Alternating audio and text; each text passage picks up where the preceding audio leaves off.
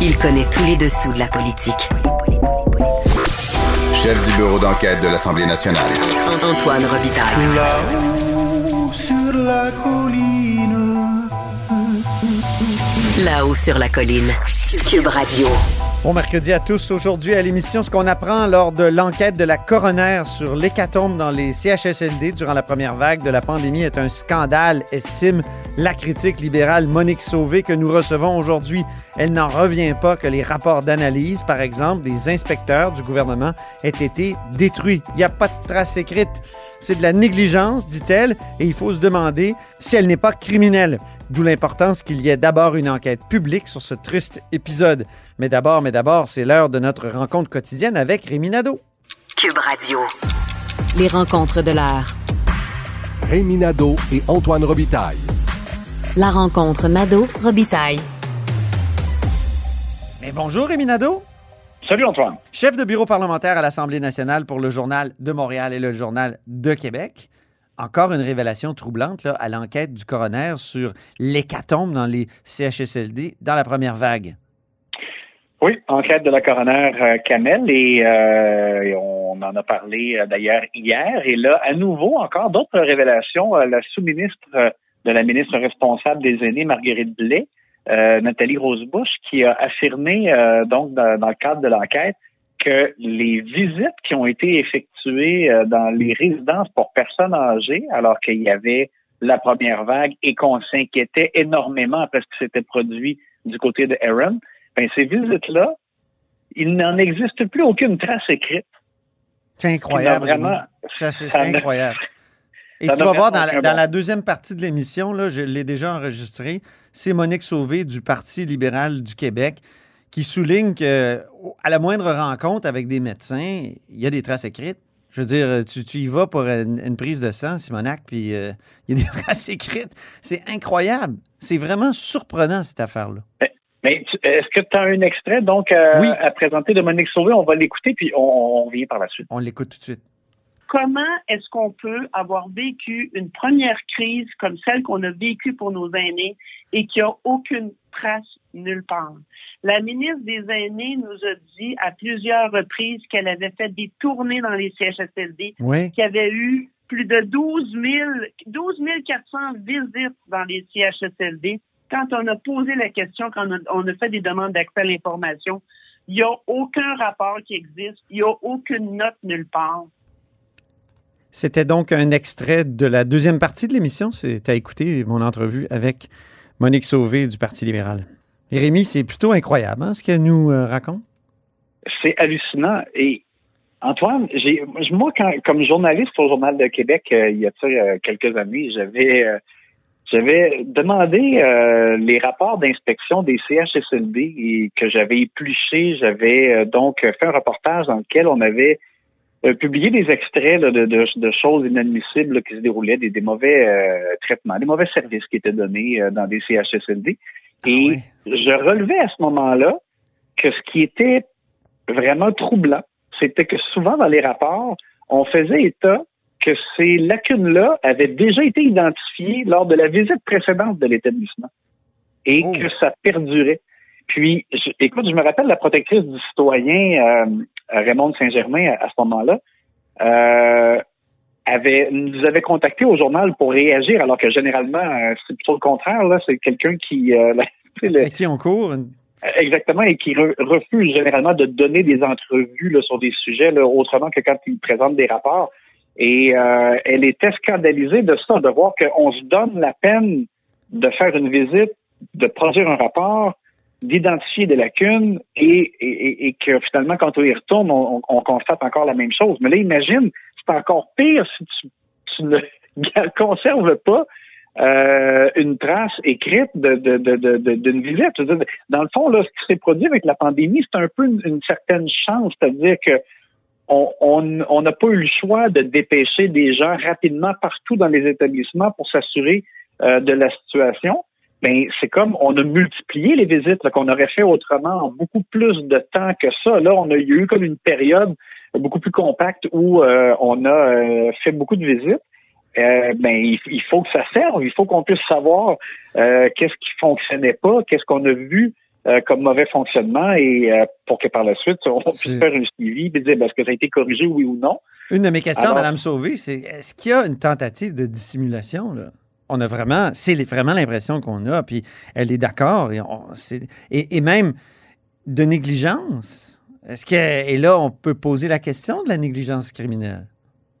Ben, en tout cas, c'est assurément de la négligence. Là. Dire, ça n'a pas de bon sens de, de faire ce travail-là. Tu sais, Il y a quelqu'un qui se cache à quelque part dans cette affaire-là. C'est vraiment comme faire exprès pour trava- travailler à moitié, là, tu sais, pas avoir de, pas pouvoir faire de suivi avec des résultats. Écoute, c'est vraiment les, les bras m'en sont tombés. euh, c'est quelque chose de très grave qu'on entend.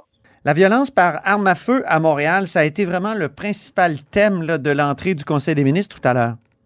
Oui, on en parlait hier. Ça a comme pris du temps avant que le gouvernement Legault réagisse fortement à ce qui s'était produit, c'est-à-dire un troisième drame, encore une fois, un jeune de 16 ans qui a été assassiné, un jeune sans histoire euh, à Montréal. Euh, et euh, François Legault donc a parlé brièvement à son entrée au Conseil des ministres. Il y a une question qui lui a été posée et euh, il a dit même qu'il reconnaissait pas euh, Ben Montréal. On, va- on va écouter son bref commentaire. Parfait.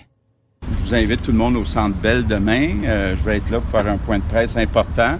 Puis je vais apporter mes patins aussi au cas où il y ait besoin de renfort contre Pittsburgh demain soir. Je pense qu'ils vont en avoir besoin. Qu'est-ce que vous pensez de ce qui se passe actuellement à Montréal, M. le Premier ministre, avec, avec le décès de ce jeune de 16 ans? Oh ben écoutez, c'est- terrible, là. Puis euh, je reconnais pas Montréal. Puis Geneviève Guilbeault va vous en parler dans savoir, quelques ouais. minutes. Le fédéral Ouais. doit faire Ça part trouver que le fédéral en fait assez pour la question des armes à feu. Qu'il en fasse plus. Mais comme quoi?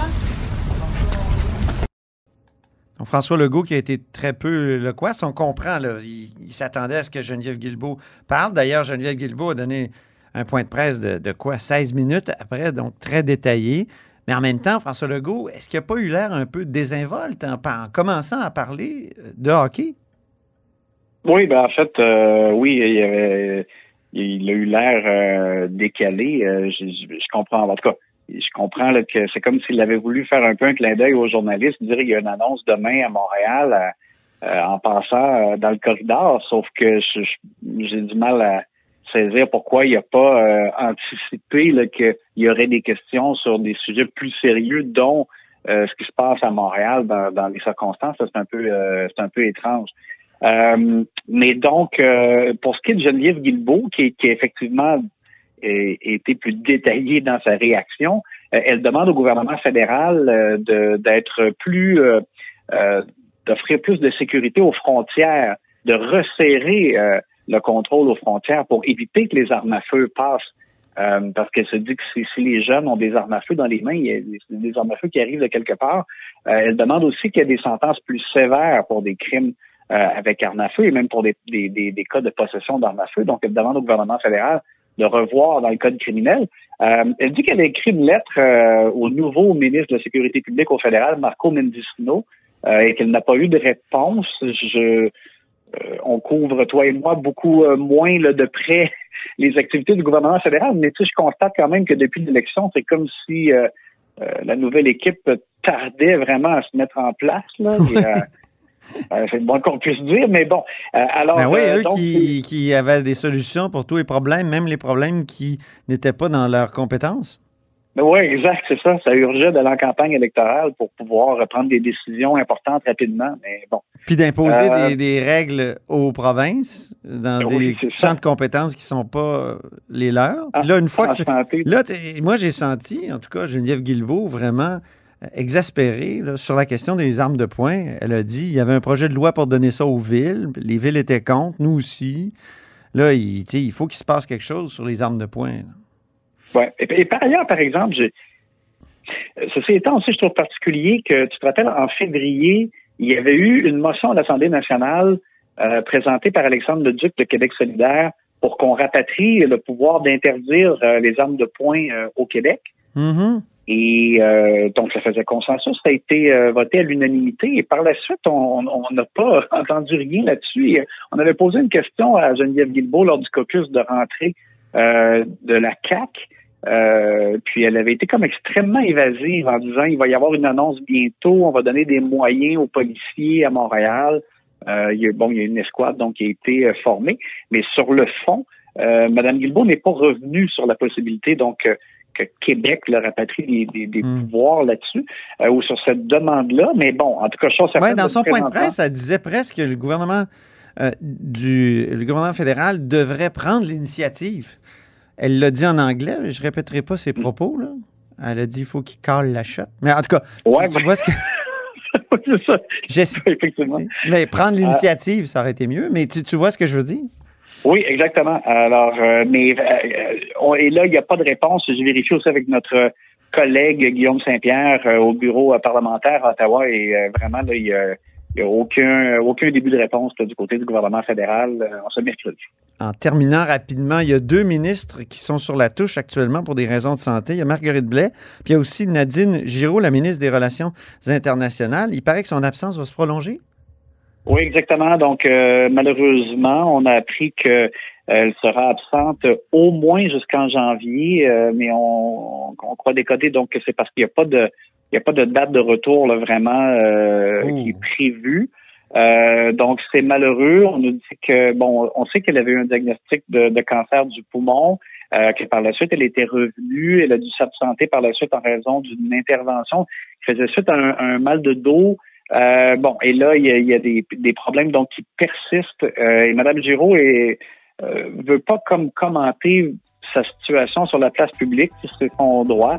Euh, mais donc, en tout cas, ce qu'on sait, c'est que malheureusement pour elle, les problèmes là euh, se, se, poursuivent et, euh, son absence sera prolongée. Donc, pour, ça veut dire que Geneviève Guilbeault euh, occupera la fonction pour ce qui est des relations internationales en plus de ses autres fonctions. Là, ça, euh, elle, va conserver ça en attendant. Et Jean Boulet, la portion euh, immigration, euh, on lui souhaite évidemment de pouvoir se rétablir le plus rapidement possible. Oui, prompt rétablissement à la ministre. Merci infiniment, Rémi Nadeau, puis on se reparle demain.